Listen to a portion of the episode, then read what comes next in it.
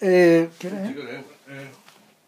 Sí, son como las 1.20, 1.21. 1.21, ya. Del día 24 de mayo del año 2015. Civil Cinema 211. 11. Eh, Eh, y seguimos posponiendo al viejo al Emilio Fernan- Fernández. Al Indio Fernández por Claro. de coyuntura. No, porque- y porque en el fondo, no sé, pues, ahí hay que ocuparse de Mad Max y este es como el momento. ¿cachai?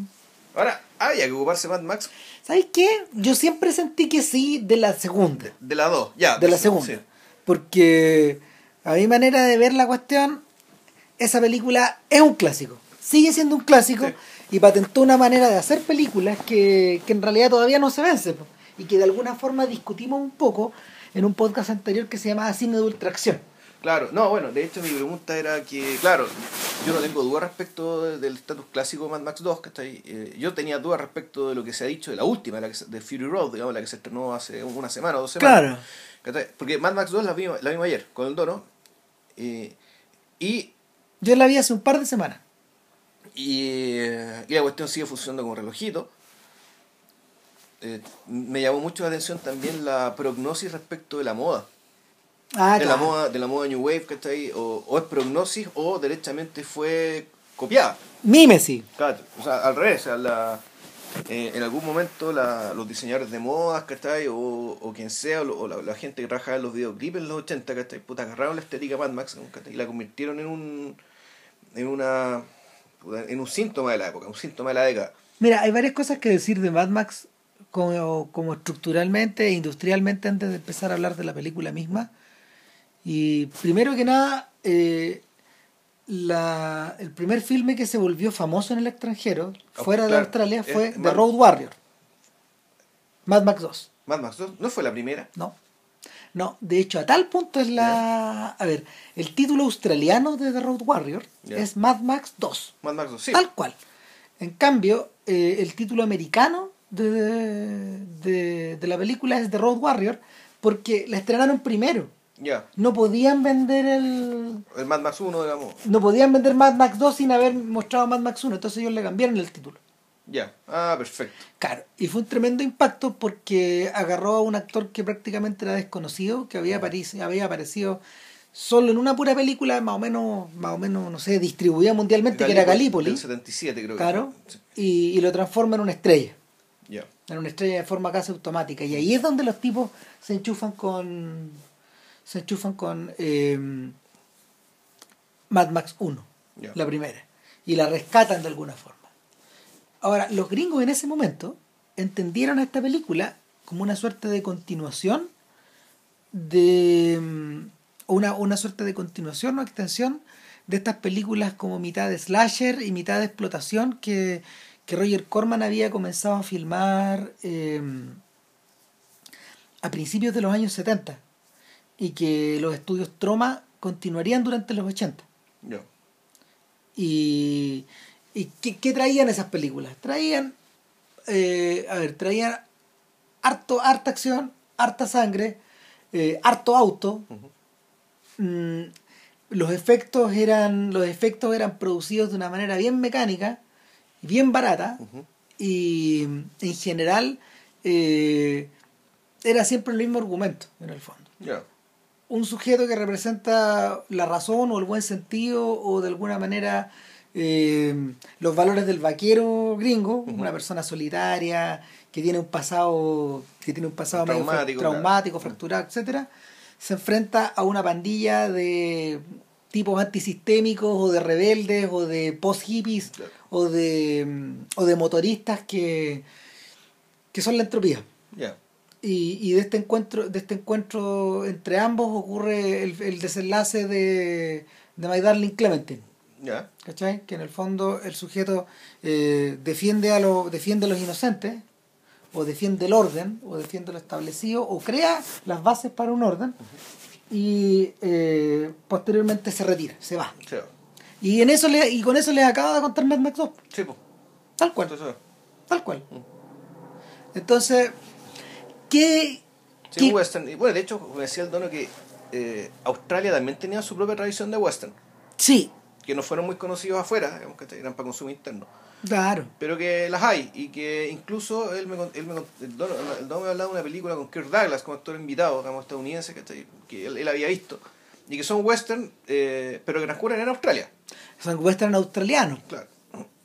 El, co- el- no es una no es Australia pasando por Estados Unidos, Claro. como ocurre con los con western los- italianos. con los spaghetti western, sino que son western de temática, ropa, indígenas, problemas australianos y donde él me contaba el dono que claro, aquí la lógica ponte tú no tenía que ver con que eran blancos contra, contra indios, ponte tú, toda esta su rama del western que tenía que ver con, con básicamente con la ocupación y la limpieza étnica, digamos, pasada por gente heroica, ¿cachai? que hicieron en Hollywood, bueno, eh, eh, en, en Australia era otro tipo de cosas, ¿cachai? no me supo explicar más, digamos, ¿cachai? pero el punto es que esta película tampoco sale de la nada, digamos, dentro del contexto australiano.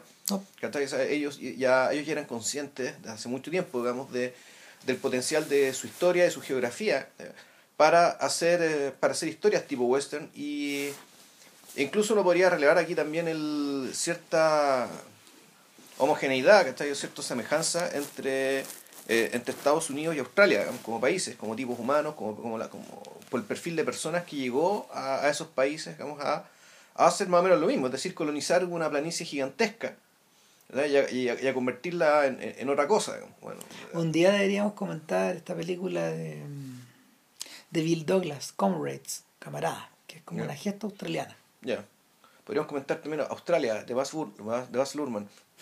Uy, sí, Sí, güey. Uf, Película con mucho sentimiento. mucho, mucho. Bueno, total que eh, cuando uno observa la primera Mad Max, y ahí vamos a recurrir a nuestros recuerdos porque no la hemos visto en, la porrada de años. Yo nunca la he visto, manda ¿No la has visto? No. Yo, yo la vi, yo la vi cuando más chico. Y como, no sé, a finales de los finales de los 80 puede haber sido. Es una película del año 79, si mal no Claro, recuerdo, y la que estamos hablando hoy es 80-81, figura como Claro. 80, pero en realidad el copyright figura Es, 1981. es poco antes de que Mel Gibson filme el año que vivimos en Claro. peligro.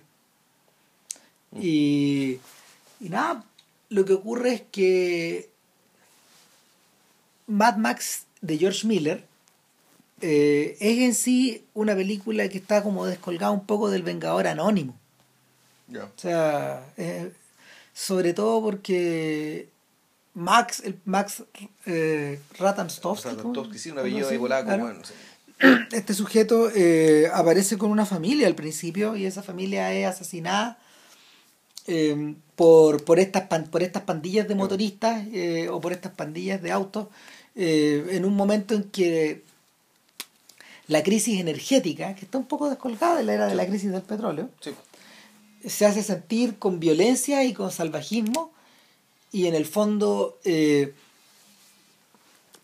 redunda en que en el fondo redunda en que la redunda en que él se convierte él se convierte en un solitario en un loner Claro. de la, Bueno, im- de la- un poco de la misma forma que Wyatt Earp se, se, se convierte en tal en la película de John Ford después de la muerte de sus hermanos Claro, lo otro es que además el, a manos de los clans el detalle es que él es además es, policía, un paco. es policía el, el mismo, digamos, es el fracaso del orden, por decirlo de alguna manera. Digamos. Él, él como personaje, un personaje, digamos, que además queda fuera de lugar. ¿cachai? En el sentido que ya no... no pues queda obsoleto que su función queda obsoleta, su forma de pensar el mundo queda obsoleta, es un fondo un tipo que, en- y que además pierde todo su fuelle, es decir, un tipo que en realidad tiene que literalmente reiniciarse, todo, entero, completo.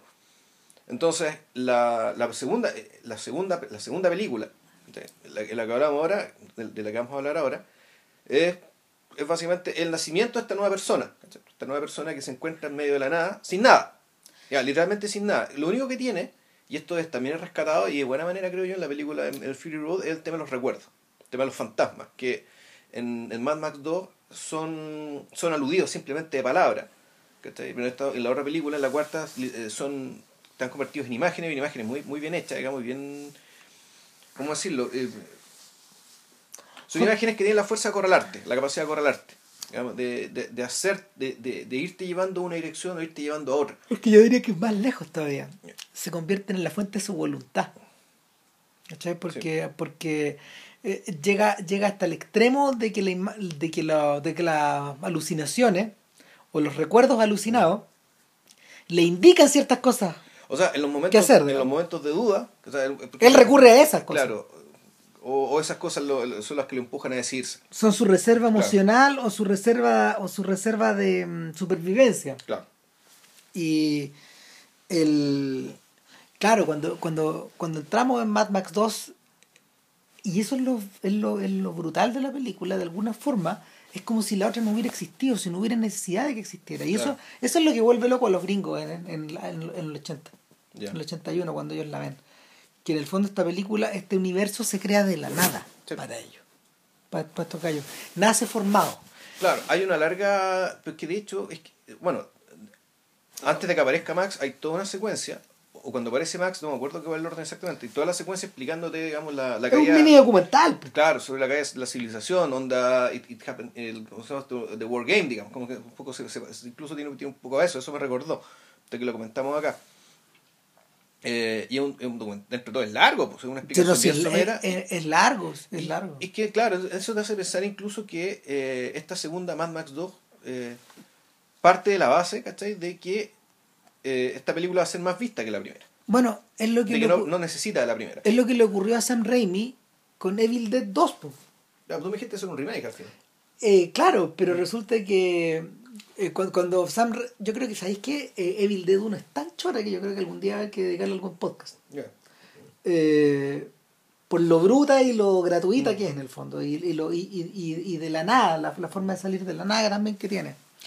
Pero cuando, cuando estos tipos llegan a hacer Evil Dead 2 ya con el respaldo de un estudio, los tipos le propusieron, le- o sea, en el fondo, la propuesta era volver a hacer la 1. Pero lo que hicieron, lo que hicieron, eh, si la memoria no me traiciona, es que abreviaron toda la secuencia de la llegada a la casa, a la casa embrujada, la abreviaron con un mini documental también, pero de, de- de- de- una, una especie de mini corto, mini mini corto, no, no alcanza ni a hacer un corto, donde, donde en el fondo te introducen como a presión a todos estos personajes. Es como ir hojeando las páginas de un libro, rápidamente. Y como que llegan y los ponen, para no perder tiempo, los ponen al tiro dentro de la casa. Están llegando. ¿Cachai? Y, y todo esto también tiene que ver un poco con la con el tono con el tono como de cartoon que tiene la película finalmente y este humor macabro que, que, que, que emerge de ahí a, por el, al- a- emerge a la contraria porque la primera Evil Dead 1 la, la, la primera Evil Dead eh, es es de terror no es drama, no, no, no, no es dramática ni, come- ni, cómica, ni ni cómica nada. ni nada, es terror. Terror a la antigua, ya. Claro. Entonces, eh, es un poco la misma fórmula, donde, donde te encapsulan esta idea. Por si usted no sabía, bla, bla, bla. Llegamos hasta este punto por, no sé, por la crisis energética, por el No petróleo, por cagamos, la guerra nuclear, por lo que sea, porque el, eh, porque el documental está bien hecho para no explicarte las razones. Te explica, la- te, te explica las consecuencias. Y a partir de ahí aparece este, aparece este personaje. O sea, la película ya empieza en movimiento en una carretera y la, primera imagen es, la primera imagen es la de una es la de una carretera de asfalto que se va moviendo bajo nuestros pies a toda velocidad A toda velocidad y con la cámara muy baja. No, no te da la impresión de que tú estás viendo lo que está viendo el conductor. Solamente más bien tú estás ahí. Es como si los ojos estuvieran puestos en, la, en los focos del auto. claro es la, es la imagen es el POV el punto de vista Del auto. del auto del auto que uno tiene en los videos por ejemplo Claro. juegos de video ¿cachai? o que el que David Lynch se lo tomó prestado para para carretera perdida Ya. Esa misma, esa misma, ese mismo punto de vista. Entonces, eh, en esta carretera tú vas viendo que estos gallos están desesperados llegando. Hay una persecución, están persiguiendo a Max, claro. unos motoristas. Y estos motoristas ya son distintos a los de la primera, que en el fondo, no sé, eran como un poco heredados de los Hells Angels. Claro. En esta segunda, estos sujetos son como. Son como unos. ¿no? Son punk. Son, son unos punk medios glam también, con elementos sadomaso Bien gay, la verdad. harto, o sea, e- e- el personaje. Sí. Este personaje, claro, No, pero hay, hay, hay el musculoso, el, el, el musculoso líder, digamos, el Lord Mungus. bueno, hay una imagen, no, claro, hay, un- pero hay una imaginería, hay una imaginería que, que más que gay, eh, yo creo que es sadomaso. Es sadomaso, es sadomaso, decía, "Oye, eh, eh, es gay la weá, ¿cachai? Cuando, lo, lo- O sea, hay elementos, hay elementos de erotismo, por ejemplo, el, el, el motorista lleva atrás un efeo, así Claro. un cabro chico, que- chico ruso, flaco. un ruso, flaco, el que está ahí, está, salta ahí solo para poner la cara, porque Claro. el otro es el tipo del macho. Claro. Claro, eh, pero al mismo tiempo hay un hay un enorme despelote de figuras que emergen Sí. de ahí. Y de hecho, la, la afirmación más famosa de, en torno a The Road Warrior es la de J.G. Ballard, porque dijo que era la capilla sixtina del punk. O sea, era punk, pero con esta weón media, media sadomasoquista, media glam, en el fondo era más bien...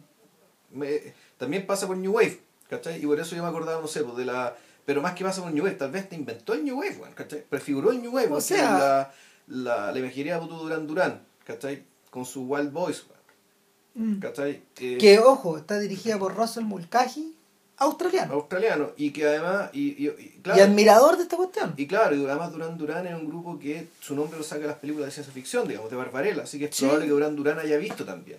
Por cierto, por películas. cierto, ¿no? Si, si la, esta película dejó una huella más o menos grande, si nadie se imaginó que la segunda película iba a ser tan rechora en relación a la primera. Claro, ¿no? Y de hecho hay, hay un personaje secundario, ponte tú, que es como la polola del, la polola del, de- Del ruso. del del- no, no, no. ah, no, ya. Ah, no, claro, la niña, esta niña como gordita. que, una que tiene como el moño aquí arriba, ¿cachai? Que anda con una pinta con la cual las minas iban a los gimnasios en los 80. Sí.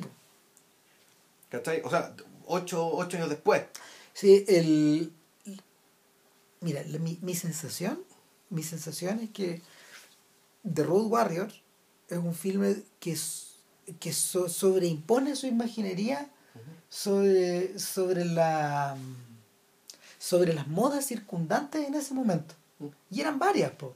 Estaba tal como tú dices, esta moda como de workout, esta moda como de, De gimnasio, sí. de andar de gimnasio, de andar de buzo, que no existía antes. No. Esa, mo- esa moda comienza, eso, los personajes en buzo. Con la eh, ropa suelta, una cuestión Claro, tipo peto. claro, ¿no? Y empiezan a aparecer con Mark Spitz, con Bruce Jenner, con estos, con estos eh, atletas americanos que de las Olimpiadas de los 70. Con No, eso. Vamos derecho al fashion police, weón. Entonces, pero, pero es que sabéis que en este caso en, part- en este caso particular las ropas importan. Lo que pasa es que yo, bueno, una, una cada vez que me emputezco por una por cuando veo un, un- ¿cómo se llama esto? Un, una ficha, una película, un trailer de una película, un- una, una de mis formas de insultar a la película, weón, esta película de mierda un desfile de moda. ¿Cachai? Pero entendiendo que esta vez el desfile de moda eh, Es la razón de ser de la entendiendo moda. que, entre que es la razón de ser, que entre que una parte desproporcionada de, de- del atractivo de la película, digamos, ¿cachai? respecto a lo que realmente debería importar, que aunque son otras cosas. Pero aquí la cuestión es demasiado fuerte, o sea, eh, eh, Pero es que est- está, está refregada, pues sí, en, en paralelo, en paralelo tal como, tal como comentamos, está este tema sadomaso, semi-nazi, ojo, eh, el- la conexión nazi, masoquismo, masoquismo, era una cosa que estaba fresca eh, desde Sí, los 70. claro, por estas películas italianas, ¿cachai? Claro. Está La del portero y otras ¿no? Y, y después hay pornografía en esa, en, en esa área, ¿cachai? Hay, hay gallos que se dedicaron a esa cuestión, entonces eso también estaba flotando ahí. Mm. Por otro lado, por otro lado está el tema punk. Sí. Y en último término está este tema como retrofuturista de los vestimentas de, de, la, de los tipos que producen el petróleo. La, la gente blanco, que es más o menos las pintas, weón, de la guerra de las galaxias, ¿no? Es la pinta de la guerra de las O sea, galaxias, de, de los colonos de Tatooine. pero ojo, es la pinta de Valerian, ¿cachai? ¿A qué Valerian, weón? Valerian es, este, Valerian es como el antecesor del Incal, pues Val- Valerian son estos cómics franceses Ah, futuristas de los 70. Ya. O sea, hay, hay animaciones, está, está la pega que justamente de, de- del tipo que dibujaba Barbarella, que se me escapa el nombre en este momento. ¿Crepax? No. No, no, no, no, no, no, no, no. no, no. O sea, bueno, y además, oye, qué buena conexión. En, en Valentina, los grandes enemigos de Valentina y de su y de su novio en el fondo son una civilización de sujetos blancos, blancuchentos, que carecen de pigmentación y son ciegos. Y se parecen mucho a los ghouls de la cuarta película. Ya. Están como sacados de ahí. O sea, eh, y son, son personajes que viven en las profundidades y que eh, emergen cada tanto convertidos en una especie de Nosferatu hacia la superficie. Finalmente... Como los bichos del descenso, digamos. que Eh, exacto, pero, pero como en el, en el caso de Crepax en particular representan el id, porque, porque en Valentina Valentina se puede leer en clave marxista, se puede leer en clave sexual, pero también se puede leer en clave freudiana. O sea, Ya. esa weá es la- eh, si no han leído Valentina, de verdad lo recomendamos profusamente, es un tremendo cómic. O sea, igual es para gente con, con criterios formados, es para mayores y todo, pero, pero, pero es- hay una gran cantidad de pega metida ahí. En el fondo, Crepax es como. Crepax es la el, el, el- el sello de la cara, de, de la cara de la moneda que representa Hugo Pratt. Ya. Para, y, y son contemporáneos. Son contemporáneos, corren a la misma velocidad. Crepax era italiano también, ¿no? Sí, también, Sí. po, también, o sea, de hecho eso lo hacen, lo hace más interesante porque ambos de hecho también se tenían simpatía y compartían sensibilidades parecidas. Ya. O sea, no, no, no es casualidad que, que Hugo Prata haya colaborado después con Manara, que, Mm. que se descuelga de Crepax, es un heredero directo.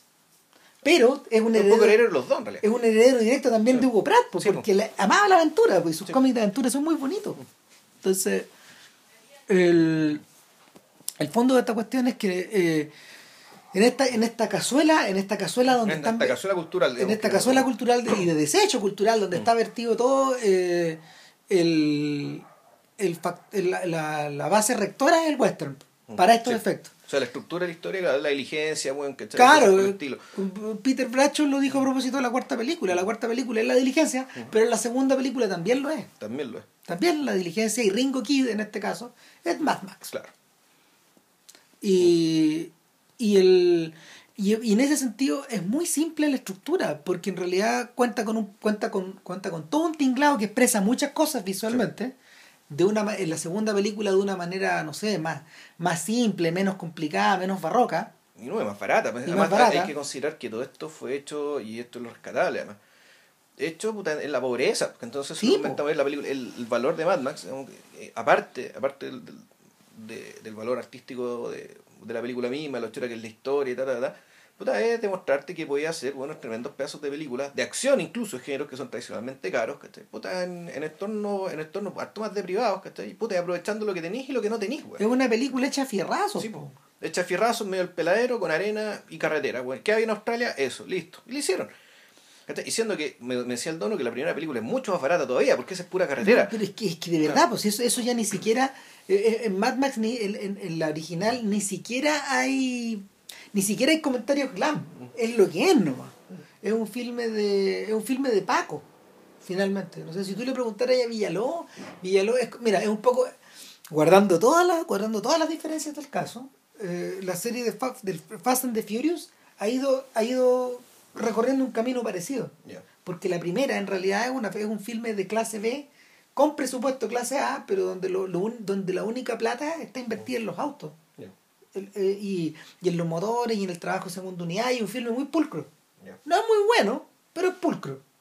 Y en cambio, en cambio, estas últimas películas son películas de superhéroes, de super teams, de la Liga de la Justicia, una cosa así. Es nada que ver.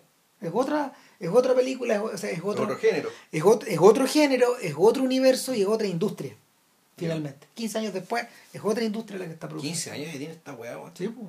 Chucha. Y el. O sea, no, es, es tan heavy que en el fondo, no sé, pues, le quitó las ganas de Vin Diesel de convertirse en director, se ponía para allá. Ya. ¿Cachai? ¿Para qué? Se lo pasa mejor haciendo esta weá. Aunque la Claro. puede hacer una mierda, weón. Sí.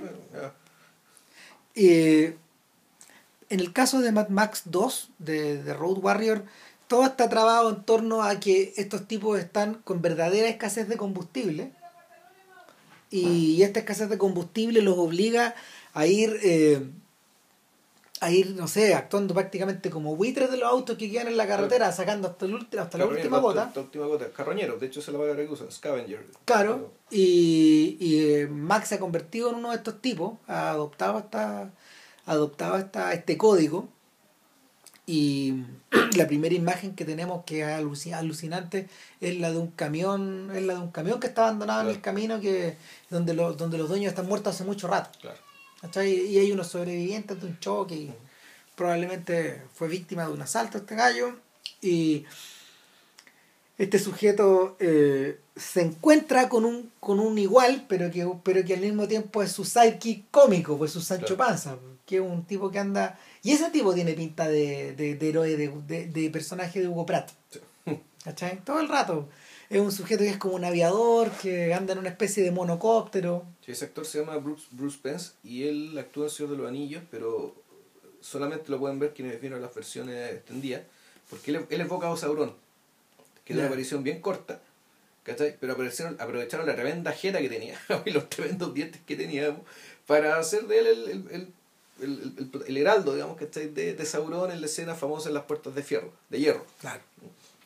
Eh, nada, po, el, este, este personaje es como el, eh, es, es la contraparte completamente de Max. Max no habla, este habla. Este habla y habla y habla. Y habla y habla y habla. Eh, eh, Max no tiene una gota de humor. Este, este en realidad es el comic relief. Claro, ahora, ahora hay, que, hay dos cosas que pasamos por alto. Una, que la... Que se me olvidó decir que la película anda... O sea, primero parte, hay un narrador. O sea, hay alguien que está contando Ah, esto, digamos, ¿cachai? Como algo que pasó hace mucho tiempo. Y Entonces, como lo si fuera una gesta heroica. una, una leyenda. Claro. Lo que estamos viendo en realidad es, un- es una, una, una historia mítica. en Y es el mismo narrador que narra el documental. Ya, sí. Es bueno el recurso de pasar de uno a lo otro. Claro, pero esto, esto parte de un narrador y efectivamente le da la historia que el- el- el- desde el principio, digamos, el estatus de, bueno, esto pasó hace mucho tiempo y esto que pasó además, bueno, es importante. Y, y Max entonces aparece como un personaje, eh, digamos, como un personaje leyenda. Entonces todo esto que estamos viendo ya está dentro, de- de- dentro del, del ámbito de la, de la leyenda. Y efectivamente, bueno, este tipo se encuentra con, un, con, este, con este otro sujeto que en el fondo es un... que su manera de hacer carroña a través de trampas. O sea, el- el- el- que básicamente tiene un, un girocóptero, digamos, lo deja botado, llega alguien que está con un auto, dije, ah, esta me lo voy a robar. Cuando se sube, pum, lo pica una serpiente, se muere y el tipo se queda con la, con la vecina y con todas las pertenencias del tipo que cayó en la trampa. Claro. Max logra agarrar a la serpiente porque es muy rápido, pero tal, este tipo lo captura.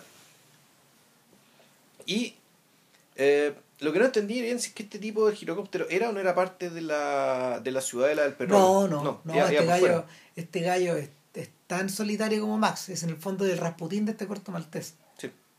Y, y en el... De alguna manera Max entiende que lo tiene que tener cerca y con, el, con su perro se las arreglan como pa- para, para mantenerlo amarrado y como, como una suerte de mascota. Y, y en esas condiciones suben, suben hasta, un- la, hasta la única loma que hay cerca para, para observar una especie como de planta de extracción de petróleo que está siendo asaltada por este grupo de por este grupo de punks motoristas. Y lo que tú ves a lo lejos en el fondo es un fuerte asaltado por los indios. Sí, pues, sí, sí, sí, eso es.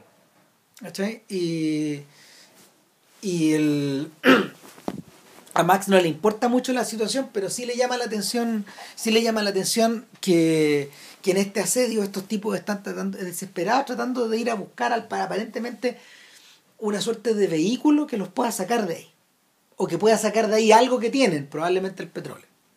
Entonces ahí se traba toda la historia.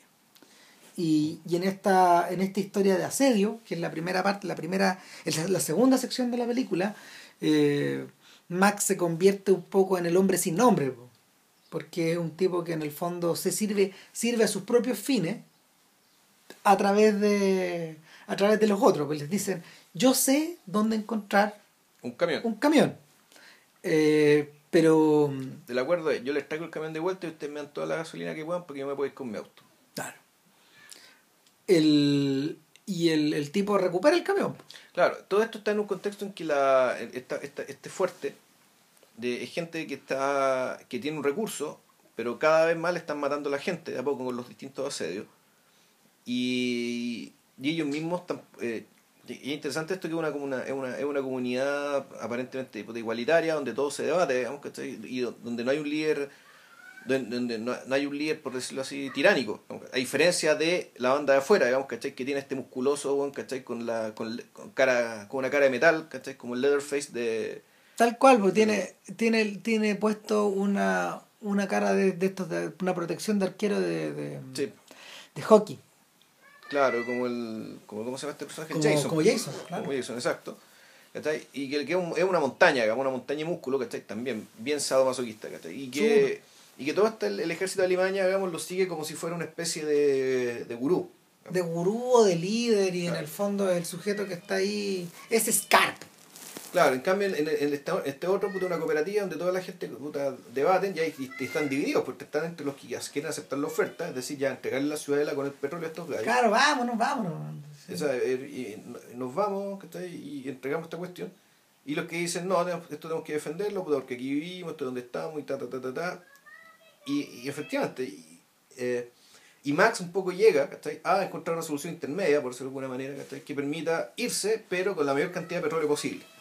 ¿cachai? Donde la cuestión, no, donde no solamente encontrar una solución en la que no solamente puedan salvar la vida, sino que puedan salvar el recurso que les permita llevar una, una vida aceptablemente digna, digamos, que, que, que, es lo que ellos aspiran. Porque mal que mal, y esto, esto hay un diálogo que tiene que ver con eso después, cuando quieren convencer a Max de que él conduzca el camión y se quede con ellos. Les dice, no, no, no. El, el, no, no necesariamente el líder, pero uno, uno de los tipos importantes en la, en la comunidad le dice, bueno, sí, aquí lo importante es tener el, la dignidad, ¿cachai? Nosotros acá tenemos dignidad, vivimos como humanos, ¿cachai? Tú eres un carroñero, eres como ellos, eres nada, ¿cachai? Entonces, el, la película se pone en el lugar, digamos, que y, y, mejor dicho, y exalta un poco el valor de el valor de la de, puta, de la vida burguesa, digamos, ¿cachai? entre comillas, bueno, de la vida occidental, digamos, convencional, y con la, con la esperanza de que incluso en ese contexto, tú puedes, tú, tú puedes conservar eh, un poco esta, esta, esta decencia básica.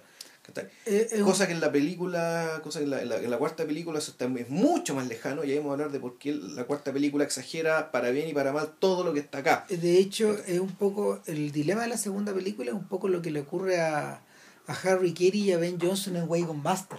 De, de John Ford. De John Ford, la, claro, la, de los, mormones. En esta sección de la película, porque claro, estos mormones que están tratando de llegar a fundar Salt Lake City en el fondo. A la tierra prometida. Claro, están, están de camino a su tierra prometida, eh, se tienen que aliar con los únicos sujetos que los pueden llevar por este, por este territorio que es tan peligroso y son, son un grupo forajidos nomás. Ya. Eh, para los cuales la figura que es la, la figura del líder, del cura o, de, o del alcalde, que es Ward Bond, que curiosamente, mm. fíjate, ocuparía este mismo principio para hacer una serie de televisión, Wagon Train, que el otro día vi un capítulo dirigido por Ford, y está bonito, muy simple, y, y nada, pues el, es, esta, esta, confianza en el wildcard, en el sujeto que, en el sujeto que puede em, emerger por encima de los otros porque tiene cualidades distintas, pero que al mismo tiempo no pertenece a la comunidad. Y, y para esos efectos la figura de Max en este filme es súper funcional, porque evidentemente es el tipo que después de, después, de, después de recuperar el camión y de tratar de arrancarse con su perro, es casado porque obviamente va solo, y es casado por los otros, eh, es semi liquidado y vuelve, vuelve como vuelve, digamos, con la ayuda del cabro chico, que es, que, como que es un niñito que vive, es un niñito medio salvaje que vive tanto adentro como afuera y es una especie como de niño, roedor, mono, eh, aborigen. Un perrito, Claro, y no, no. Y que también tiene un peinado, el peinado escarmenado que de los 80, que es este pelo inflado para arriba. Claro. Claro, porque está sucio, Pero, pero bueno, la, la, la, reminiscencia a la moda entera de nuevo, digamos, hace evidente con el peinado cabro chico. O sea, de hecho eso se volvería, se volvería completamente evidente en la tercera película de Max que es Beyond the Thunderdome, que no, no nos interesa para los propósitos de este podcast, pero eh, es la puerta hacia, hacia el look de Mad Max 4, pero no hacia nosotros, no solo hacia eso, sino que hacia el mundo ponte tú, de los gladiadores americanos, de la WWF y de, de toda esta exhibición glam que, que es un poco el... ahora, ahora la WWF parece que cayó en desgracia, ahora está de moda esta cuestión que, hace como, que se hace como una especie de jaula. Claro. Que, que, todo vale en el fondo. Es el todo vale, que es el Thunderdome. sí. Porque dentro del Thunderdome ocupan, ocurren esas cosas. Finalmente es una película de lucha libre. Mm. Donde, es una película de Cachagascán. Mm. Tal cual, con, con música pop, con gente, con gente disfrazada, un poco de Conan del Bárbaro y, y esa clase de cosas. Está un poco diseñada también para el mundo gringo. De hecho, es la película que había recaudado más dinero de, la, de la trilogía. Y sin embargo, no ninguno de estos personajes involucrados, ni Gibson, ni Tina Turner, ni George Miller, quisieron, quisieron meterse en una cuarta. ya vamos a explicar por qué, pero, pero la, eh, eh, en ese momento. Pero el, la solución, la, la, solución de, la solución del filme en el, en el acto final eh, es básicamente la persecución de la diligencia. Donde donde el grupo de este, este grupo de cuáqueros se va por un lado claro y se va por un lado eh, es interesante se va por un lado como una mm, como una suerte de mm, caravana del oeste de estas caravanas que tenían el caballo y la carreta tirada bla bla bla eh, pero al mismo tiempo se van como si fueran una especie de como de comuna hippie en movimiento. Sí. Eso también está presente ahí, esa idea del, esa idea del bus, de, del Volkswagen y todas esas cuestiones. ¿no? Y- Y el bus prácticamente desarmado, porque en fondo todas las armas, todo se fue con el camión donde iba, donde iba la, la, la, la Claro, vecina. y estos otros gallos, claro, estos otros gallos van con- continúan continúan persiguiendo inmediatamente al camión y, y viene viene una secuencia que no para de durar unos 20 minutos más o menos. Claro, que es el fin de la película. Sí, Y- en realidad, a diferencia, claro, porque en ese sentido esta película tiene mucho más pausa, tiene eh, se preocupa harto de los prolegómenos de la escapada final. La escapada final efectivamente dura 25 minutos, no más.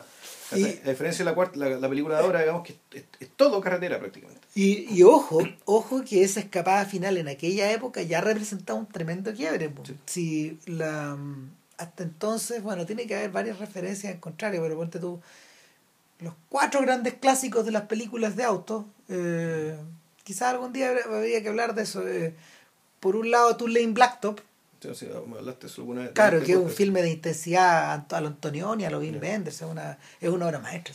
O sea, pero eso es, esa es una película que hay que leerla en clave 60. De hecho, está protagonizada por James Taylor por, y por uno de los Beach Boys. Eh, con Warren Oates arriba del otro auto. Entonces los personajes se definen por sus autos finalmente. Eh, esa es una y eh, la otra es Vanishing Point que, que escribió Guillermo Cabrera Infante, aunque no lo creas. Y, y la tercera es Dirty Mary Crazy Larry, creo que se llama, algo así, que es la que le gusta tanto a, a, a Tarantino. Y la cuarta es Gone in 60 Seconds, la, la primera versión. Y Gone in 60 Seconds es famosa. eh, lo- la- hablo algo creo que hablamos en, en Los Ángeles Place Itself, porque es una, es una secuencia como de 10 minutos de persecución. Y que hasta ese momento no habían, nadie había diseñado algo así.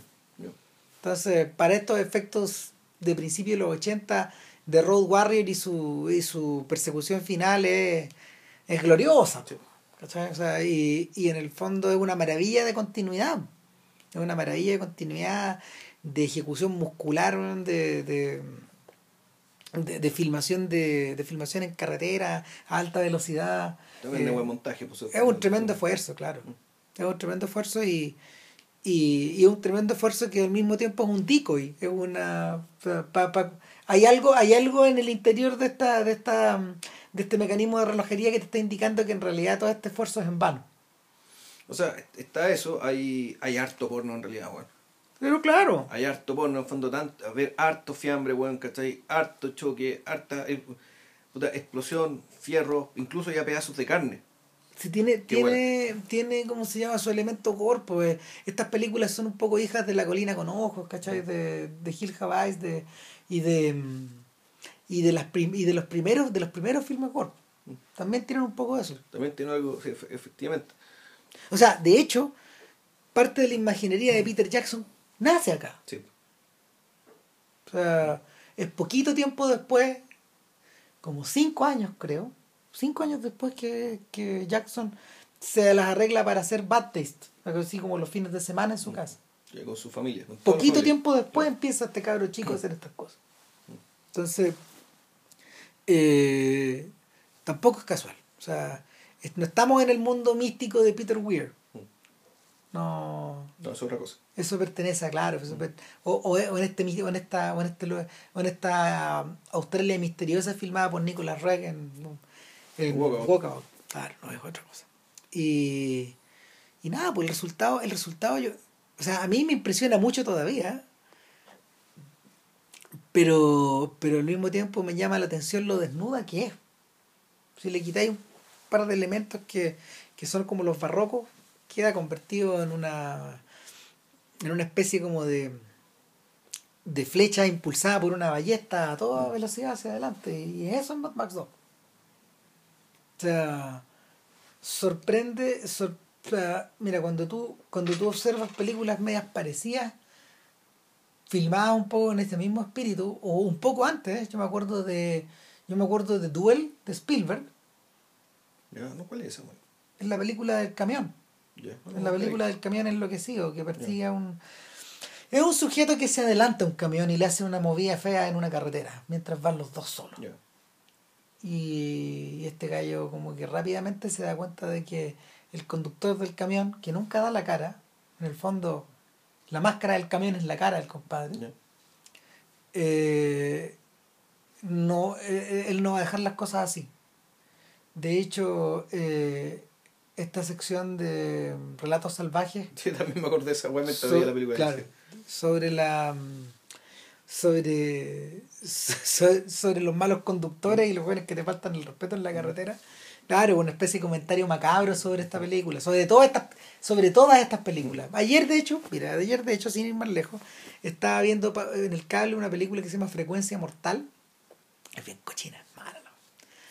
Eh, y es con es con Paul Walker Posterior a, a- ¿A al, primer Fast and the Furious. Ah. No, o sea, es cabro. Un chiste.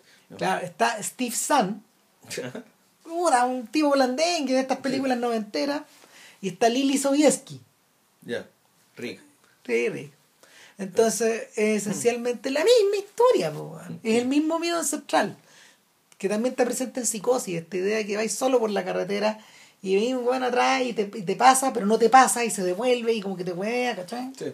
esta idea de que esta idea de que estáis un poco indefenso en la soledad de Sí, la- la del camino Mm. y, y que si en realidad te si si si se te pasa la mano te puede pasar algo.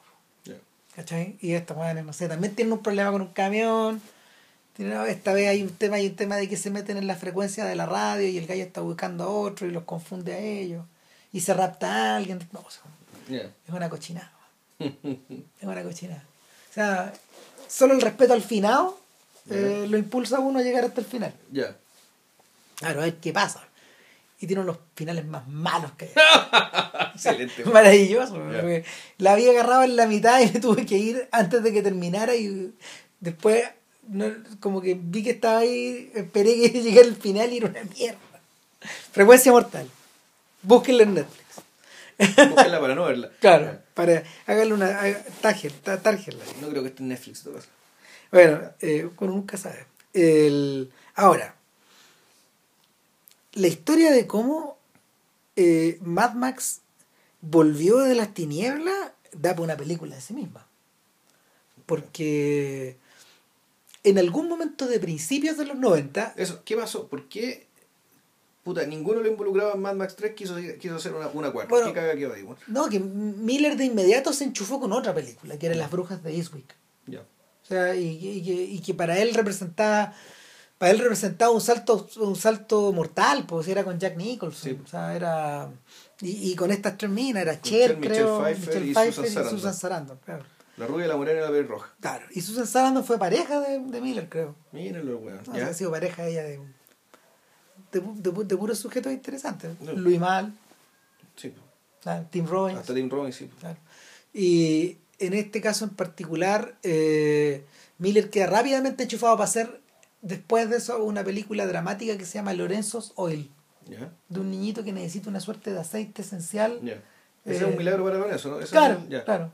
El No he visto ni de esas weas. Claro. Tampoco el chanchito valiente, ponte tú. que No, no, y, y, y después de eso, después de hacer eso, este gallo vuelve a Australia y, y vuelve con la idea de la película de los chanchos y, y en realidad uno las ve y uno se saca el sombrero. se basó. O sea, el...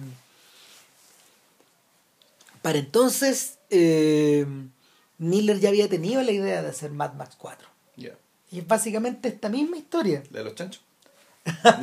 no, la, esta es la misma historia de Fury Road. Ya.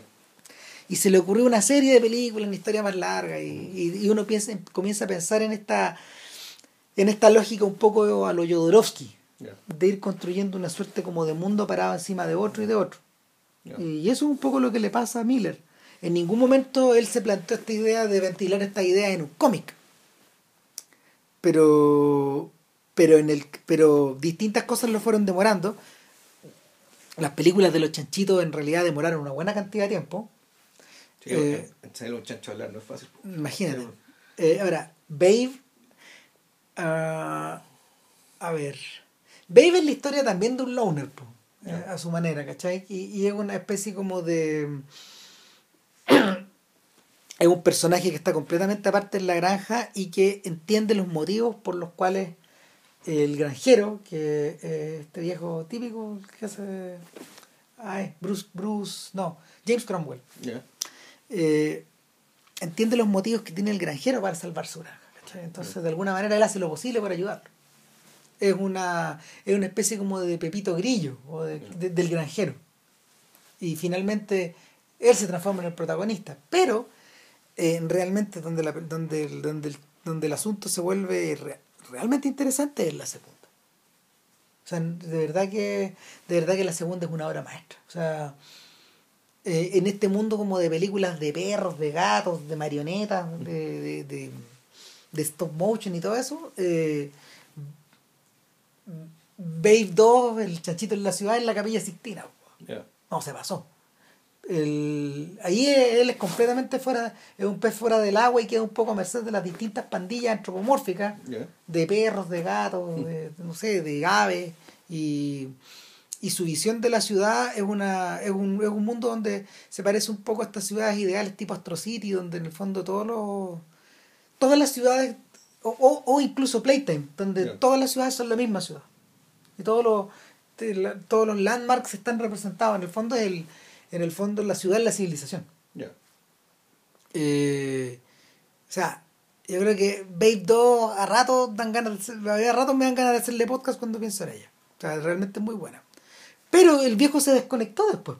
Ya. No encontró manera de, de poder armar de poder armar Mad Max porque se le estaba haciendo viejo Mel Gibson y porque después Mel Gibson se metió en sus propias rayaduras. Y se volvió loco. Realmente se volvió loco. ese- Claro, o sea, tiene más, tiene, tiene más, tiene más, como se está más en contacto con su, con su personaje que nunca antes. Y, y claro, el, hacia, en el final de The Road Warrior quedaba indicado de que este personaje se hundía en las tinieblas Sí. Y que y que el narrador de esta película era el niño feral, Era el niño salvaje. claro, era el niño salvaje que, Que primero aprendía a hablar. claro, y que se convertía luego en el jefe. En el jefe de la tribu, claro. Claro, y el, que, el portador de la tradición o de los recuerdos o de la historia. Eh, y, él, él no, y lo interesante es que no parece estar hablando desde ningún tiempo en particular. ¿Cachai? O sea, por la voz te dicen que te han pasado como 80 años. Que Claro. está muy anciano de, respecto de cuando él era un niño. Cuando pero no parece, claro, pero no parece estar hablando desde un futuro mejor, por ejemplo. No da la sensación. O sea, él está hablando de la fundación de una tribu del norte, que cuando, por lo menos parece estar más o menos tranquilo. Claro. ¿cachai? Eh, no- pero no te dice mucho de cómo es su vida presente. Es un poco lo que pasa cuando, cuando te indican que Conan se convierte en rey, pero nunca te dicen cómo. Ya. ¿Sabes? Y, y de hecho, no sé, pues John Milius soñaba con la idea de hacer King Conan con Schwarzenegger viejo. Ya. Tal vez eh, no sería una mala movida para Schwarzenegger hacerlo Entonces manera. están los dos vivos, ¿no? Sí, pues. Pero Milius está medio retirado a esta altura. Ahora, el, en el caso de en el caso de, de Mad Max Fury Road, el camino fue súper lento, pero no tan lento como uno cree. O sea, eh, de- en términos de decisiones, porque Tom Hardy se había incorporado como en 2008 a esta historia. Imagínate, imagínate la, la, la distancia. Claro, en 2008 Tom Hardy no era, no era tan conocido. No, pues.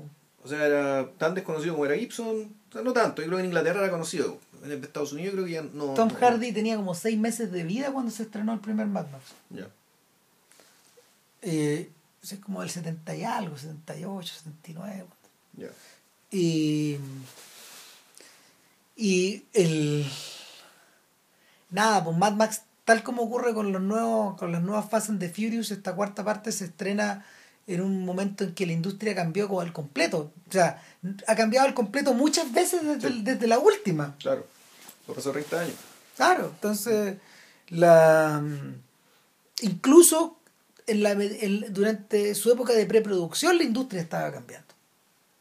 Porque si bien eh, la industria en algún momento solía estimular el desarrollo de las secuelas, lo discutimos un poco en un podcast pasado. O sea, la estructura actual ahora es crear universos autocontenidos. En el fondo, sacarle trote a tu franquicia hasta que no dé más y, Claro. y desviarla con todos los spin-offs que sean necesarios. Entonces, eh, para esos efectos, Mad Max viene a ser una especie como de monstruo antiguo. O vendría, eh, vendría a haber sido una especie como de, de monstruo antiguo que lo estaban como remozando. Y, y de hecho, eh, un poco eso ocurrió en la medida que el público no tenía mucha idea de qué, de qué se trataba esta historia a esta altura.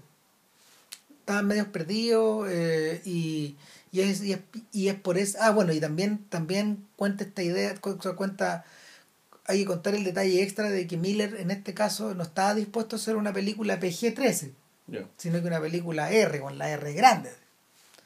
O sea, donde, donde en el fondo la violencia también fuera la protagonista. Y eh, el otro desafío de Miller era crear una, un entretenimiento que recurriera a la menor cantidad posible a efectos, a efectos digitales. Claro. Los efectos digitales tienen que ver con la corrección de color, corrección de imagen. Yo no creo en la tormenta mira, digital. Eh, no, por eso. Sí. No, va a alterar todo ese tipo de cosas.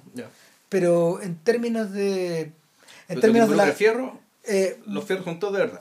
Y, es- y, y ahí también uno a uno se le cae la cara, porque en el fondo, básicamente esto es como una especie de ballet de fierro. A, a Ballard le hubiera encantado, weón. por propósito de su amor por los autos, weón, y, por, y por la maquinaria, porque, porque en este caso, eh, en este caso, eh, se entiende que Miller haya, haya creado. o sea, a ver, Miller se apoyó en varias cosas que son re interesantes. Uno es esta cultura del enchulamiento de los autos, del tuning. El tuning. ¿cachai? Porque esta es la catedral del tuning. Pero bueno, eso ya, eso ya está en la, en la película anterior, en la, en Pero, la dos, pero sí, no de tenía esta- nombre, pero no pero- tenía nombre, de claro, no existía como concepto. Exacto, pi- pero no de esta forma, de- no de esta forma hipertrofiada, porque acá los autos están en esteroides, pues. O sea, de hecho, la idea del auto en esteroides la, la, la introduce en, Fast and the Furious con el NOS, con el NOS, que es la esta mm, propulsión por nitrógeno. Ya.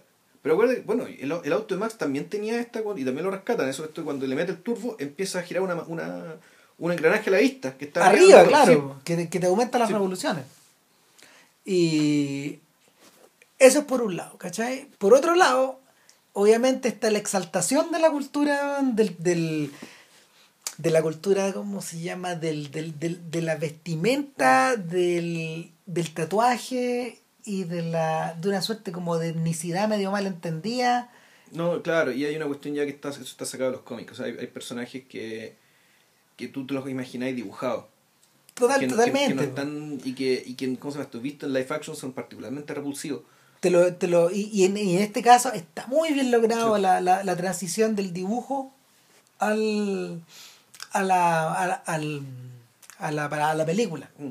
O sea, no sé, pues aquí estos personajes son herederos de Moebius, son herederos de Frank Miller, son herederos de Geoff Darrow, de toda esta, de toda esta imaginería descalabrada y excesiva, pues Hardboiled. De la deformidad. ¿no? Claro, el mundo es hardboiled.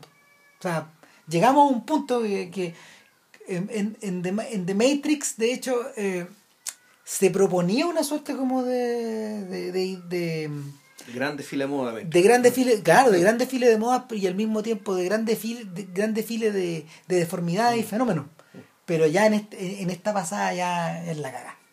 ¿Cachai? No, no, no hay límite. Y no, y, y no hay no hay una imaginación que le esté poniendo límite a eso. Todo es posible de ser superado y obviamente, no sé, pues ya el punto máximo weón, es el Mad Max Guitar Guy, pues. Sí, ¿cachai? Que ya la caga. el guitarrista títere. pues, que- No, te pasaste. O sea, esa weá, ese, esa weá está, o sea, es, la, es la culminación del sueño de Gerald Scarf, del profesor títere de, de, de Pink Floyd, Ya. The Wall, ¿te acordáis? Y eso, ya no tiene que ser grande, ahora puede ser en pequeño, pero con estos parlantes atrás. Y está esta idea también de que la cultura metalera, la cultura, la cultura mm, O sea, es que como metalera, media white trash, weón. Claro. de, de meterle guitarra eléctrica, bueno, a cualquier weá que tenga, como decís tú, que tenga autos o que tenga. Que en fondo al circo romano, por usted. Claro, parte, parte, parte integral del tuning era meterle un equipo a todo chancho a tu, Sí, a tu auto auto. y utilizar la cajuela de atrás, la caja de atrás para meter un parlante que el, el- para meter el subwoofer iba atrás. Ahora, pero. ¿Cachai? Pero en este caso, en Mad Max, está, está pero heavy la, pero cultura. la música del tuning en realidad es, eso casa más bien con el hip hop y en caso el caso aquí latino con el reggaetón, es para eso, ¿cachai? Es que- es Esta weá mezclarlo es con que- punk y mezclarlo con, o mezclarlo con, con, con, con guitarra así media metalera, tipo, tipo Kid Rock, weón, ¿cachai? Es como el white trash metalero, weón. Sí, pues es, Sí, la, sí. es la, es la otra costa. Sí, po. ¿cachai? Es la otra costa. ¿cachai? No, entonces, el, lo hace extremadamente interesante y extremadamente anglo como, como fenómeno y ya en este caso del, del, del Guitar Guy es la cagada porque Ya no tiene que ocultar el subwoofer, weón, en la caja de atrás, pues, weón. No. Está adelante la Es weá. parte del show, pues es parte de la caravana. Es parte de la caravana. El, el otro que ta- también me llama la atención es el hecho de que eh, puta, el sincretismo escogido en términos de ya, ta- puta, esta es una cultura del desierto, que donde, donde a ver, puta, conté un poco la historia. Max es capturado rápidamente. Eh, Max, Max, en el fondo, de alguna manera, está todavía en el Thunderdome atrapado. Claro, o sea, está, así. está botado, está igual que al principio de la segunda película, igual de solo. Ahora ni siquiera necesita explicar bueno, cuál, cuál es la caga que quedó en el mundo, ¿cachai? Porque ya para que, bueno, todos sabemos cuál va a ser la caga que va a quedar. Claro, es como Eh, si ya lo estuviéramos viviendo. Estamos viendo, entonces. eh, Pero ya hay detalles que hacen la diferencia inmediato, como por ejemplo, eh, puta, aquí no, en, la, en la 2 tenía, había un perrito, tenía una mascota. Eso quiere decir que el mundo todavía es lo suficientemente amable, ¿cachai? Como para que él tuviera una relación de afecto, digamos, ¿cachai? Por un animal aparentemente inútil como el perrito. Bueno, el perrito demuestra que no es tan inútil en la película, en el rama que tiene que ver parte con eso. Pero aquí no hay espacio para el perrito, ¿cachai? Porque si tuvo un perrito probablemente se lo comió. ¿Cachai? Al punto que este weón Lo único que le queda es el auto. Y, Le- y del el auto auto- lo despojan al principio. Claro, no, y además hay, hay una escena que ya es más, que es más llamativa, que pa- pasa una lagartija mutante con dos cabezas, a la cual le pega un pisotón y se la come, ¿cachai? Claro. Pues así, así de terrible está esta weá, Eh, ¿cachai? Claro, sea, eh, eh, es, una, y es una referencia bueno, al, al pez con no sé cuántos ojos de los De los Simpsons, Simpsons. claro, y, y a, y a los monos de Futurama. Claro, pero el punto es que ya Mad Max, Mad Max 2, ¿cachai? Es, puta, en realidad es un jardín del Edén, weón, al lado de la mierda en la que, que vamos a ver ahora. Claro. en rigor. Y- Entonces, yo, creo que ese, yo creo que ese, ese- ese es el mensaje que está diciendo este weón, ¿cachai? De entrada, esto, el otro hay un perrito y una mascotita, ya, las weas, lo que aquí no hay espacio para eso. No, no, no. No, No, hay espacio, hay espacio para estas criaturas de las tinieblas, weón, que te, que te agarran, weón, y te usan como bolsa, como bolsa, bolsa de sangre. sangre. Entonces llega, entonces tú eres capturado por un, por, un- por al- algo, o lo más parecido a una civilización que anda dando vuelta ahí, pero una civilización que de partida, puta, es una tiranía, ¿cachai? Donde gobierna un weón que se llama Immortal Joe. Immortal Joe, que es puta... Nombre de cómic. No, nombre cómic, que tú decís, puta, este podría ser mal nombrando con una máscara. Eh, de hecho, ese tipo de presencia quiere, entiendo quiere que el darle. mismo actor que hace de Maro en la primera. Exactamente, el Parece que es el mismo personaje incluso. Sí. El mismo, pero aquí no, no te lo. Pero no sé si es el mismo personaje, ¿cachai? Porque en, en ningún momento se alude, digamos, que está el pasado anterior que muestra en Max o no. En, este- en ese sentido, no. Esto puede pasar tanto como una secuela como un reboot, O como una pesadilla. claro. Y. Y, el, y en esta, y esta tiranía tiene, los tiene los visos también de una teocracia, ¿cachai? Donde la gente cree que este bueno es Dios. Entonces se, se producen los fanatismos. se- este es un, es un fanatismo monoteísta, es muy propio del desierto. ¿cachai? Es decir, esto ya es, esto es cierta forma de Islam, digamos, solo que el profeta Mahoma está vivo. Pero, y, pero, pero al mismo tiempo, la promesa, la, la promesa de la vida futura y la conducta guerrera de los sujetos puta, es- está sacada de los germánicos. Claro. ¿cachai? De la violencia germánica del hombre blanco, que básicamente estos son buenos blancos y tan blancos que en realidad están pintados de blanco. Entonces, en, en este lugar viene a, parar, viene a parar Max, en un lugar donde además el agua y, y los recursos derivados del agua son acaparados por una elite que es la que rodea, que en el fondo es la familia, El Aquacola.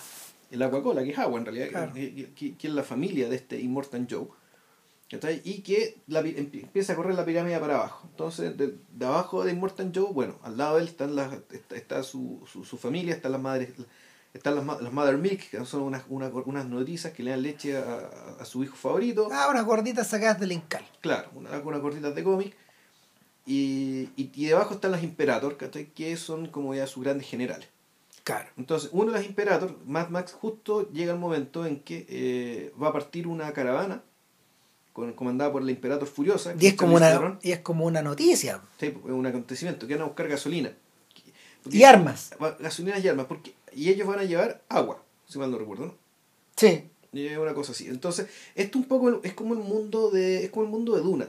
En el sentido de que, de que Duna tenía. El, el mundo de Duna casas. funcionaba sobre las casas y sobre ciertos planetas hiper especializados. Entonces estaban los.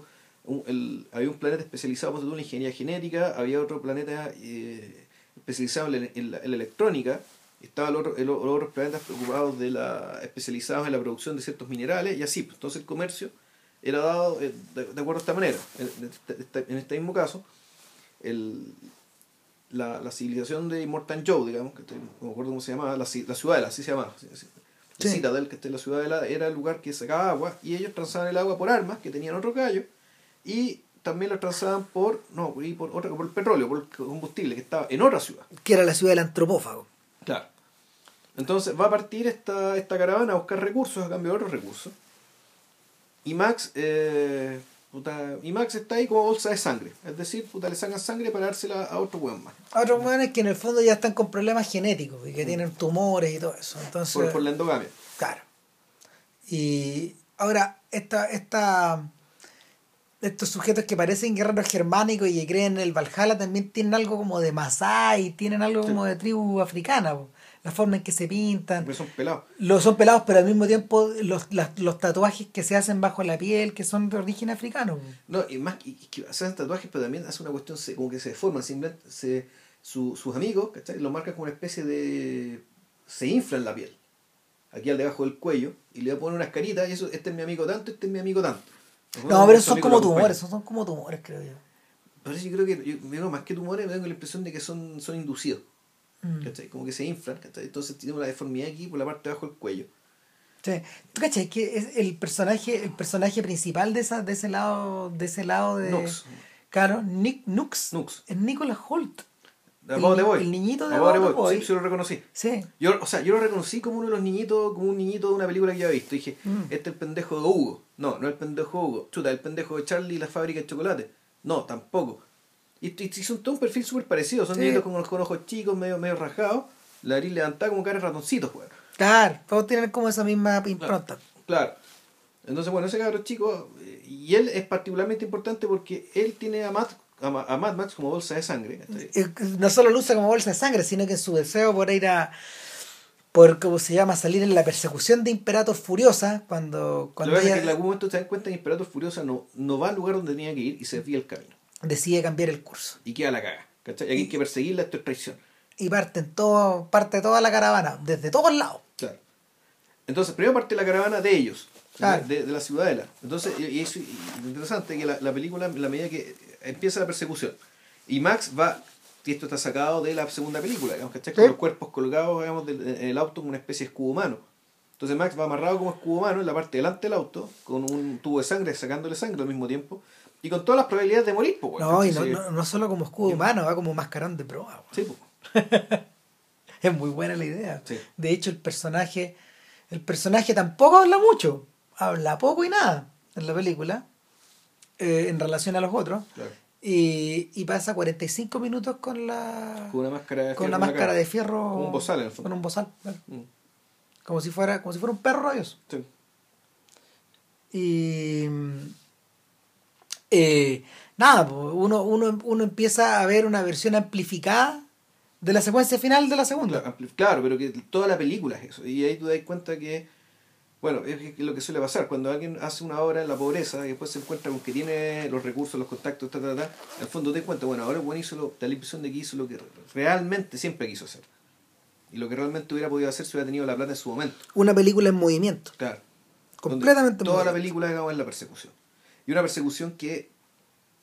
que y ahí está, bueno, ahí está el tema, que mucha gente dice una obra maestra, que sé yo, digo, no, esto no es, no es para tanto. No, Es una, no, es una buena película. es una muy buena película dentro de su Sí. género, digamos, ¿cachai? Se leen hartas costuras, eso sí, pero hay que reconocerle que efectivamente lo que tiene que ver con la exageración y la desmesura, puta, lo cumple cabalmente, porque est- est- esta- eh, en algún momento de la persecución se empiezan a sumar otros hueones. Y de repente te das cuenta que el camión es seguido ya por un ejército completo de camiones de la Citadela. Lo sigue un pueblo, po, siguen, lo siguen- lo siguen sigue tres una- pueblos. No, pero por eso lo siguen, lo siguen tres ciudades. Tres ciudades lo están siguiendo el camión. Claro. ¿Cachai? Entonces, puta, el, se produce una... Todo esto, y esto, esto no ocurre ni siquiera en 25 minutos, ¿cachai? Eso es lo más increíble de todo. O sea, la velocidad de esta cuestión eh, es realmente vertiginosa porque parte de la persecución, queda la cagada, ¿cachai? Max, Max lo- logra liberarse, el camión choca con los primeros autos, y en algún momento Max, en el fondo, queda amarrado con la Imperator Furiosa, Charlize Theron, con este pelado Nux, Claro. Después, ay, de- después, después obviamente del primer gran quiebre que es esta tormenta eléctrica. Claro, que una tormenta eléctrica que, que, que es impresionante. Que, No, es impresionante. digital. Que eso, eh, pero No, eso es digital, que, claro. que pero eso es algo que realmente uno en el cine no ve, o ve pocas veces. ¿Cachai? Y, y, el, Claro, el- y sobre todo el tema del color, ¿cachai? Que esto es una tormenta eléctrica donde, claro, domina los colores rojo y amarillo, pero entre medio hay rayos azules.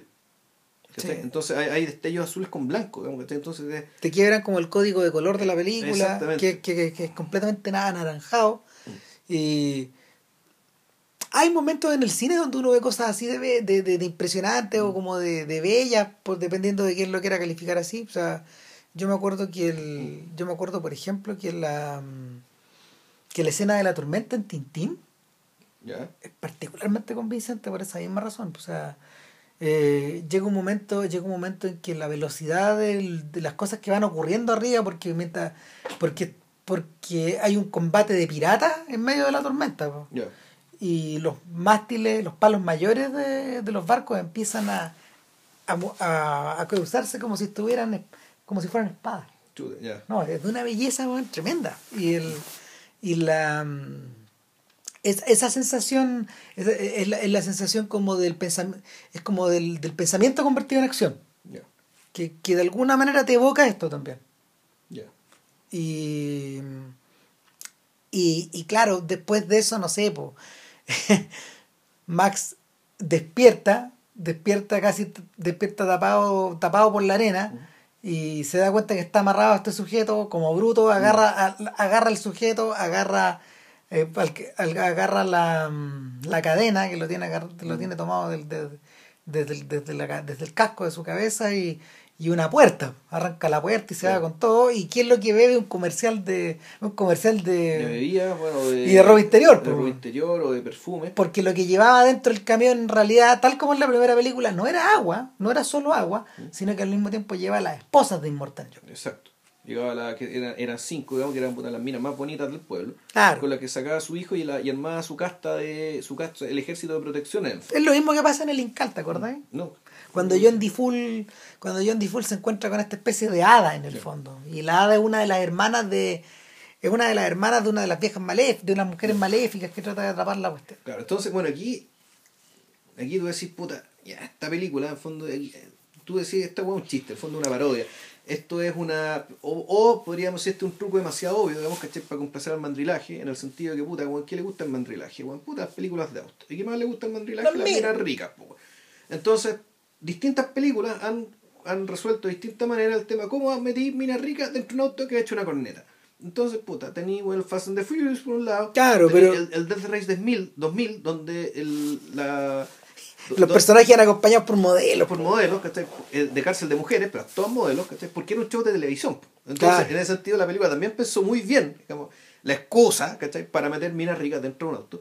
Y bueno, y ojo, nosotros, nosotros, y nosotros conversamos en la cuando hicimos nuestro podcast sobre el, el audiovisual no tradicional, de los memes y todo el cuento, que en YouTube hay toda una corriente, ¿cachai? De, de, de como decirlo, reacciones, ¿cachai? De minas ricas arriba de un auto hecho una corneta, ¿cachai? que, que hay muchos, ¿cachai? De puta, auto de un auto que va andando y con, un buen que manejando y dos minas atrás, ¿cachai? Una Ay, adelante y una atrás. Algunas iban cagadas de susto porque iba rápido. Cagando, caga de susto, pero en el fondo, ¿cachai? Lo que están diciendo, puta, es la cara de la mina con la boca abierta, ¿cachai? Muerte de susto, weón. Es como si se lo estuvieran poniendo, weón, ¿cachai? Entonces, es, ese, ese Es el truco. efecto, claro. Ese es el truco, ¿cachai? Y esta película recurre a esa weá, po, weón. Y le da otra vuelta. Y le da otra vuelta Le más. da otra vuelta más. Y Porque... la- además de esta cuestión de que, y también es chunga, ¿cachai? Que son puta, una, es- una es media colorina, otra es Rusia, otra es modelo trigueño, otra es media morena. En el fondo el comercial de Ripley de los cinco continentes, weón. Claro. Está puesto ahí, weón. Es para reírse un poco la weá. O sea, de, de- verdad que es para reírse porque los tipos miran con cara de que estoy viendo. Y sin embargo, sin embargo, Miller se la eh, Miller se la arregla y su gente, digamos, se la arreglan para para darle otra vuelta más y de, finalmente te das cuenta de que de que en oposición a este grupo de a este grupo de novias a este grupo de novias soñadas están estas motoristas están las motoristas que ellos encuentran al final del camino Claro. ¿cachai? que son una- unas señoras ancianas arriba de una moto Y hay una, hay una que tenía, la que estaba prisionera, la que era de señuelo. sí, sí, claro, era como el hermano de la otra, Eh. digamos, y, y porque finalmente se, se aclara un poco que, que, la, que Furiosa era un personaje que había sido raptado de este matriarcado. de las mil mujeres, de la tribu de las mil mujeres que vivían en un lugar verde, que era el lugar donde se podía vivir decentemente como manera humana, que está ahí, Claro. y que ella la sacaron de ahí, y en el fondo toda esta weá era para volver, y que lle- llevaba el camión, y que llevaba el camión con benzina básicamente como salvoconducto para que uno, unos tipos que controlaban un paso, Los jamaicanos de la historia. claro, la dejaban pasar, que eran motoristas también. Unos motoristas, unos motoristas con dreadlocks. Claro. O sea, más, va más lejos. El vestimenta es como si fueran Sí. dreadlocks humanos. Exacto. Diablo. Entonces, Eh, claro, hay, hay- hay- hay gente que ha dicho, no, pues en realidad esta historia es sobre Charlize Theron, bueno, y, y la, y, y la densidad trágica del personaje. Sí, sí, sí, hay algo bla, eso, bla, tampoco que tomárselo tan en serio. No, ¿cachai? o sea, claro. Ahora, En el fondo es la excusa, ¿cachai? Para que en realidad pase lo realmente impensado. ¿cachai? y vuelvo al Incal, Sí. que divertido, porque en el fondo, cuando. Cada vez que el Incal trata de ponerse serio, Ujú. eh, Jodorowsky co- contraataca con chunga, po.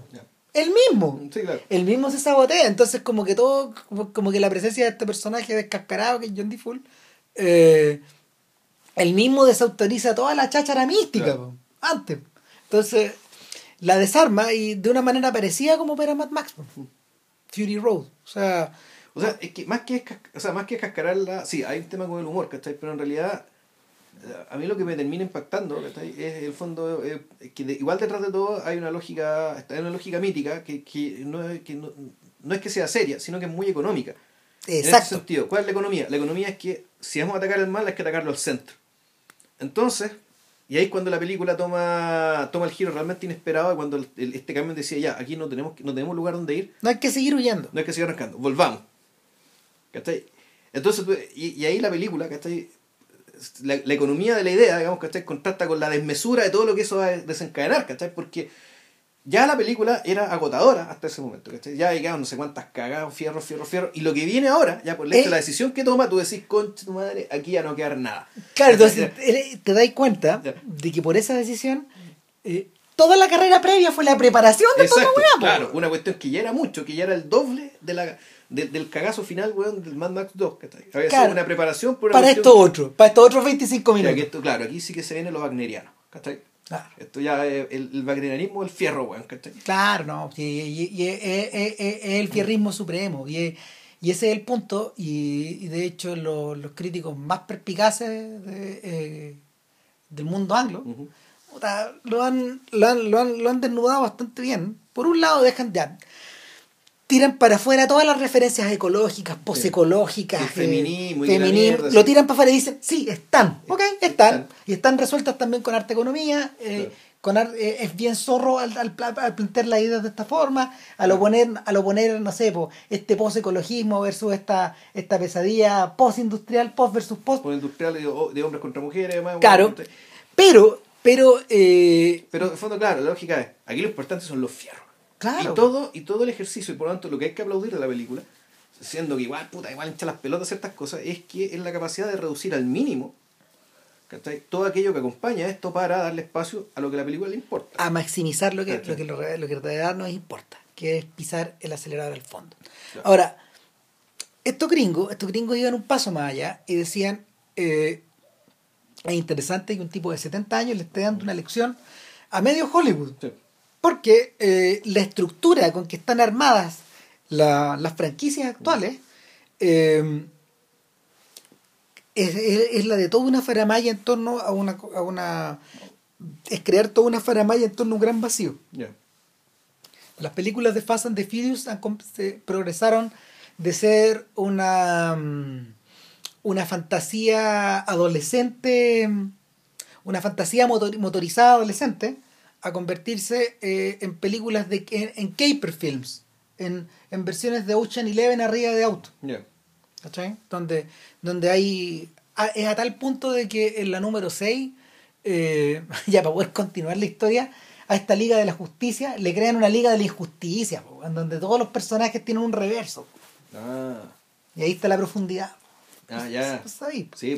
Entonces, eh, o por ejemplo en el caso de los Vengadores, o en el caso de Superman, o en el caso de Batman, y en el caso de toda la chorrera huevada, digamos, de, de, de filmes de, de, de superhéroes, la trampa está en que todo se juega, en que en los 25 minutos te jugáis el final del mundo. Una y otra vez. Una vez, claro. Claro, como si te lo jugaras al 21. Claro. Estos buenos se las arreglan para sacar 21 Sí. el 100% de las veces.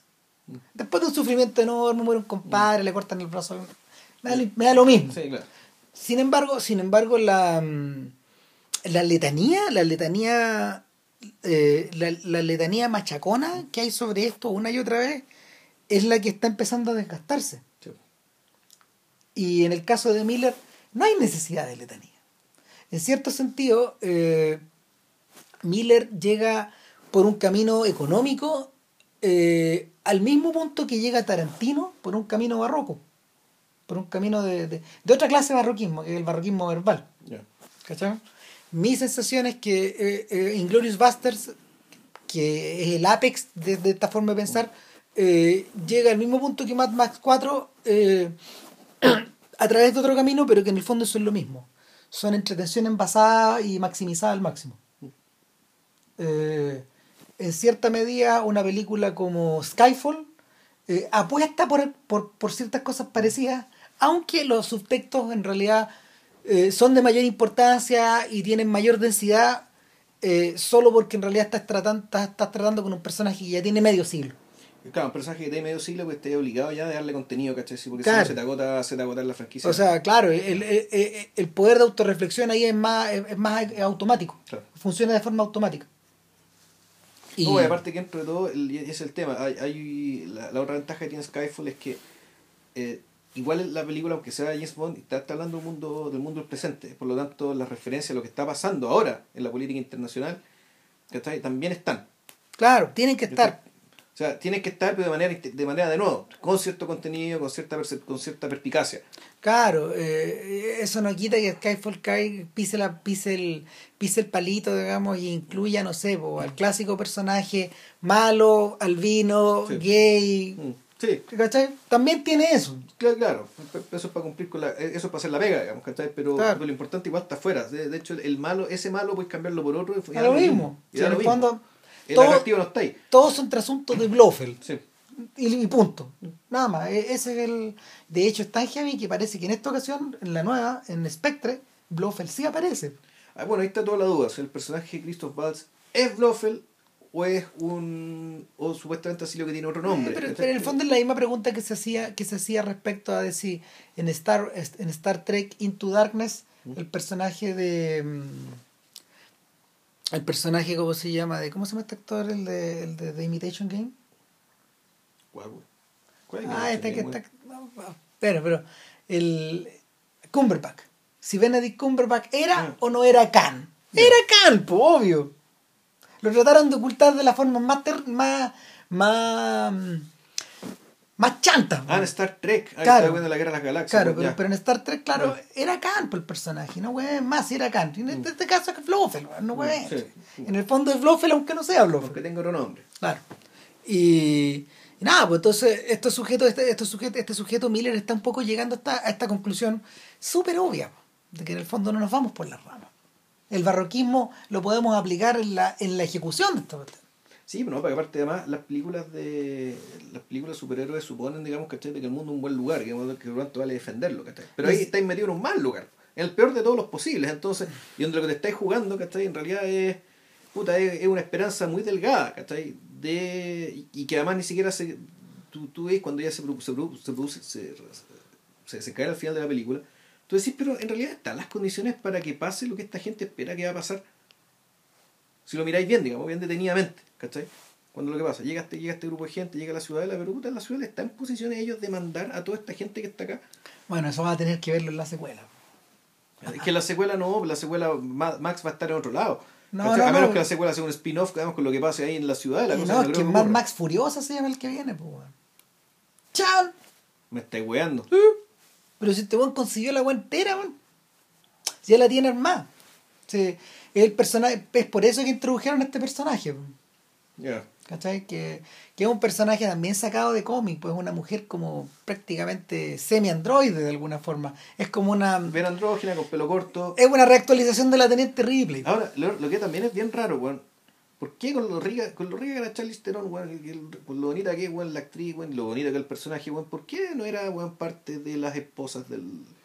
Ah, pero es que hace tiempo esta actriz, esta, esta actriz ella misma cambió de dimensión, pues sí, acuérdate que hay una cosa media rara en la carrera de Charlize Theron que tiene que ver con las transformaciones. Sí, bueno, con la que se ganó el Oscar esta, donde la... Sí, ¿Cachai? Por eso es.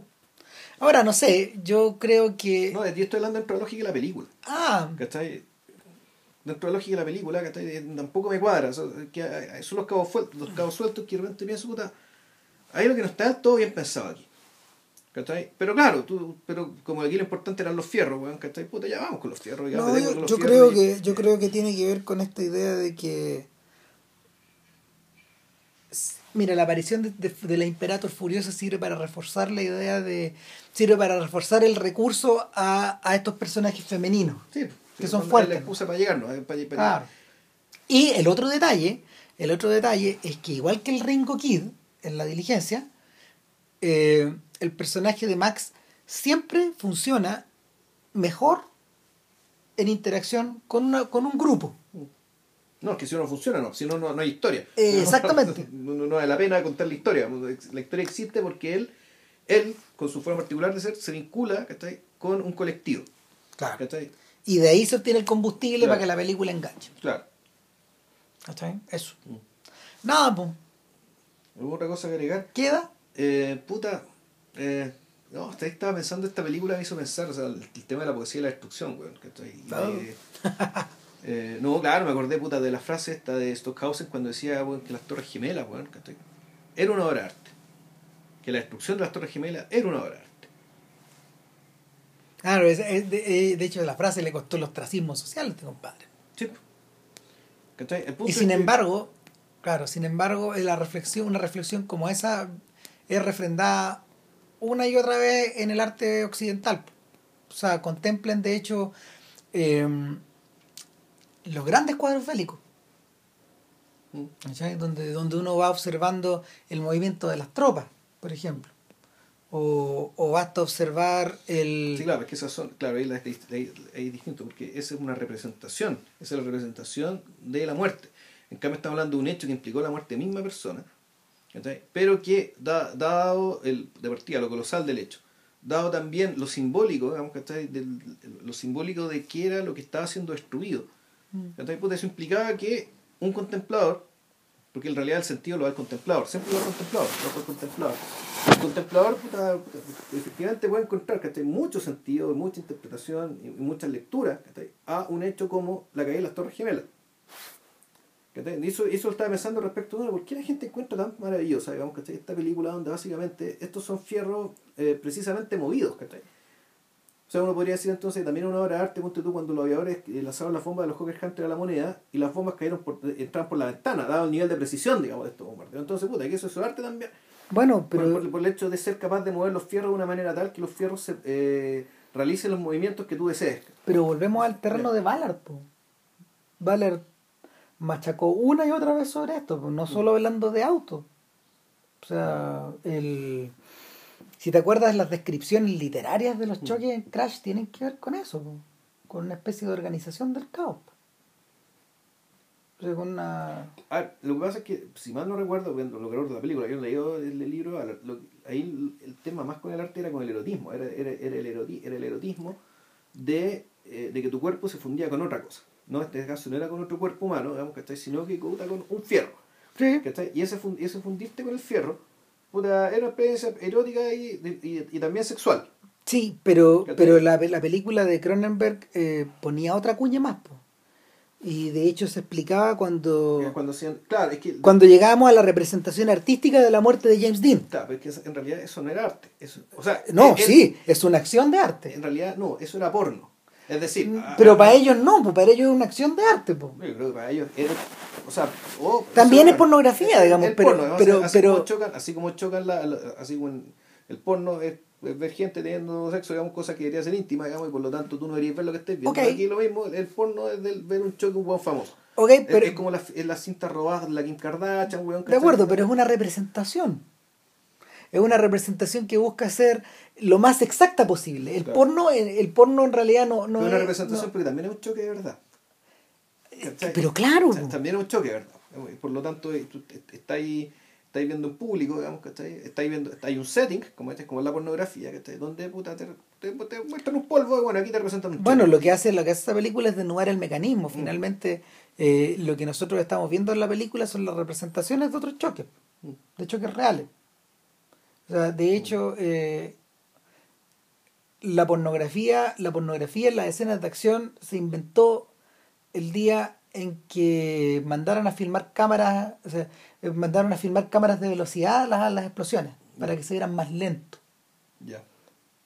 Y, y, eh, eh, el mecanismo es tan tremendo que en el fondo eh, ya no es necesario explicarle a la audiencia que tú estás viendo una explosión en cámara lenta. La explosión como tal corre en una película, esas explosiones que son como de hongos, Claro. por ejemplo, estás- esas son todas explosiones en cámara lenta que están fotografiadas para eh, sustituir la emoción de, o sea, sustituir la sensación de la explosión real. O sea, de que quien ve una explosión real, que efectivamente uno no la ve rápido, sino que la ve... O sea, eh, lo que supone es que por el hecho de ser tan impresionante la explosión, tú recuerdas con mucho más detalle esa explosión que pasó, por lo, de modo que la, el efecto al ser reproducido tiene que ser en cámara lenta.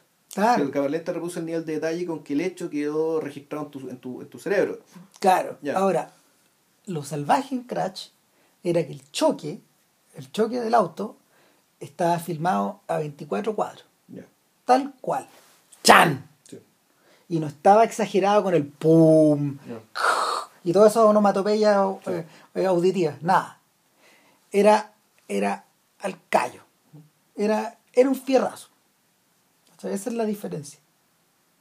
O sea, en ese caso, digamos, eh, eh, los tipos que efectuaban eso eran los Jan Maristraus de los choques. po. ¿Cachai? Era tal como es.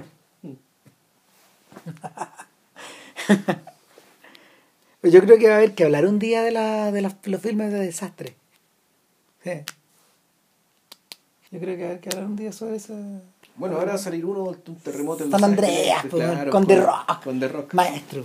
Donde siempre se le arregla que esté para que esté ya sea en auto, en helicóptero, en la agua que sea, de estar justo en el lugar donde está quedando alguna cagada Sí, no, de, Sí. de, de es lo- de es el, el más maestro de todo. No, no, no, yo la hora ir a ver la película al cine, bueno. Puta, viene. Ya. Puta. Ahora, The Rock es una gran adición a Fast, and the- a Fast Five, la quinta Fast and the Furious. Yo ahí coincido con Villalobos, que es como la, la mejor del siglo. No. Bueno, tiene que haber una, ¿no? Claro, tiene que haber una. Tiene que haber una. En 7,1 no va a ser mejor que la otra. que la otra. Claro, o sea, sí, Claro, tiene bueno. que haber una, eso que sí que sea buena, yo no sé. Claro, y dicho esto, puta. D- Dicho esto, espero que haya grabado, esto sigue grabando, ¿no? Sí, no, sigue, mierda. sigue. Ah, no, perfecto. Estamos, así que nos vemos. Así que a la vuelta de Ramírez, que se ha visto que era Nueva York, entonces vamos a grabar sobre las películas del Indio Fernández. Show. Chao.